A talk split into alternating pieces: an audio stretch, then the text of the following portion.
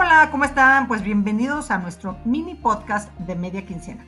Un espacio en donde le preguntamos a nuestros invitados de episodios anteriores que compartan cinco consejos rápidos y prácticos en su área de experiencia. Y bueno, pues en esta ocasión estamos con Roberto Tapia, que en, en su episodio pasado nos platicó sobre su carrera en medicina y hablamos también sobre las implicaciones del COVID, las acciones positivas que están tomando las empresas y los retos, sobre todo los retos que enfrenta nuestro gobierno, que enfrenta nuestra sociedad. Roberto ha construido una carrera de grandes éxitos y se ha convertido en un referente en temas relacionados con la salud.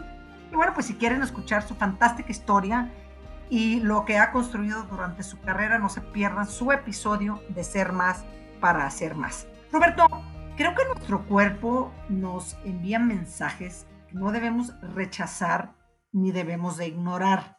Nuestra salud depende de saber atender pues los mensajes estos que, a veces decimos, no, no, pues es nada más un dolorcito, no, no, no pasa nada, ya vamos, ya vamos. ¿Cuáles serían tus cinco consejos para poder poner más atención a estos mensajes? ¿O cuáles son los cinco mensajes clave que debemos escuchar y atender de nuestro cuerpo. Roberto, muchas gracias y bienvenido nuevamente. Muchas gracias, Angélica. El primero es, sin lugar a dudas, el hacer la integración mente-cuerpo. Debemos escuchar a nuestro cuerpo y hacer conciencia de ello a través de la conciencia y esa conciencia es un nivel eh, cortical, es a nivel de asimilación y no es una buena idea dejar de escuchar lo que nuestro cuerpo nos dice.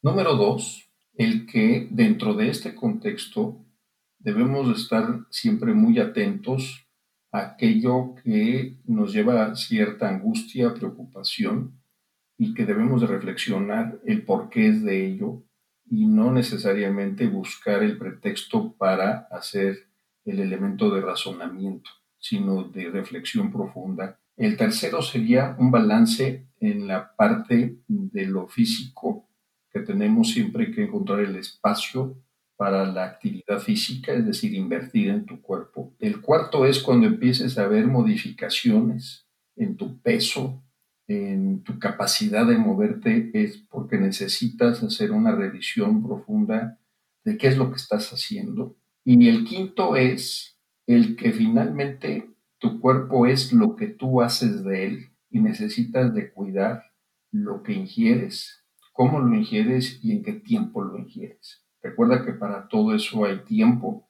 y se deben de llevar esos espacios que requiere la mente y requiere el cuerpo para la asimilación de la energía y la buena utilización de la energía. Esos serían mis cinco elementos de consejo para mantener una salud adecuada. Roberto, muchísimas gracias. Yo digo que somos lo que comemos y nos convertimos en lo que pensamos. Así es de que a cuidar su cuerpo físico, mental, emocional. Roberto, muchísimas gracias por acompañarnos nuevamente en este episodio del podcast de Ser Más para hacer más.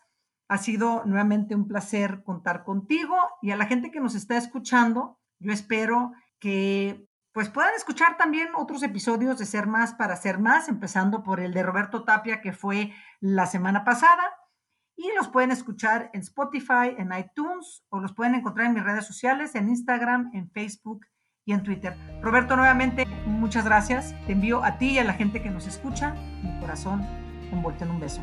Y la siguen pasando bien.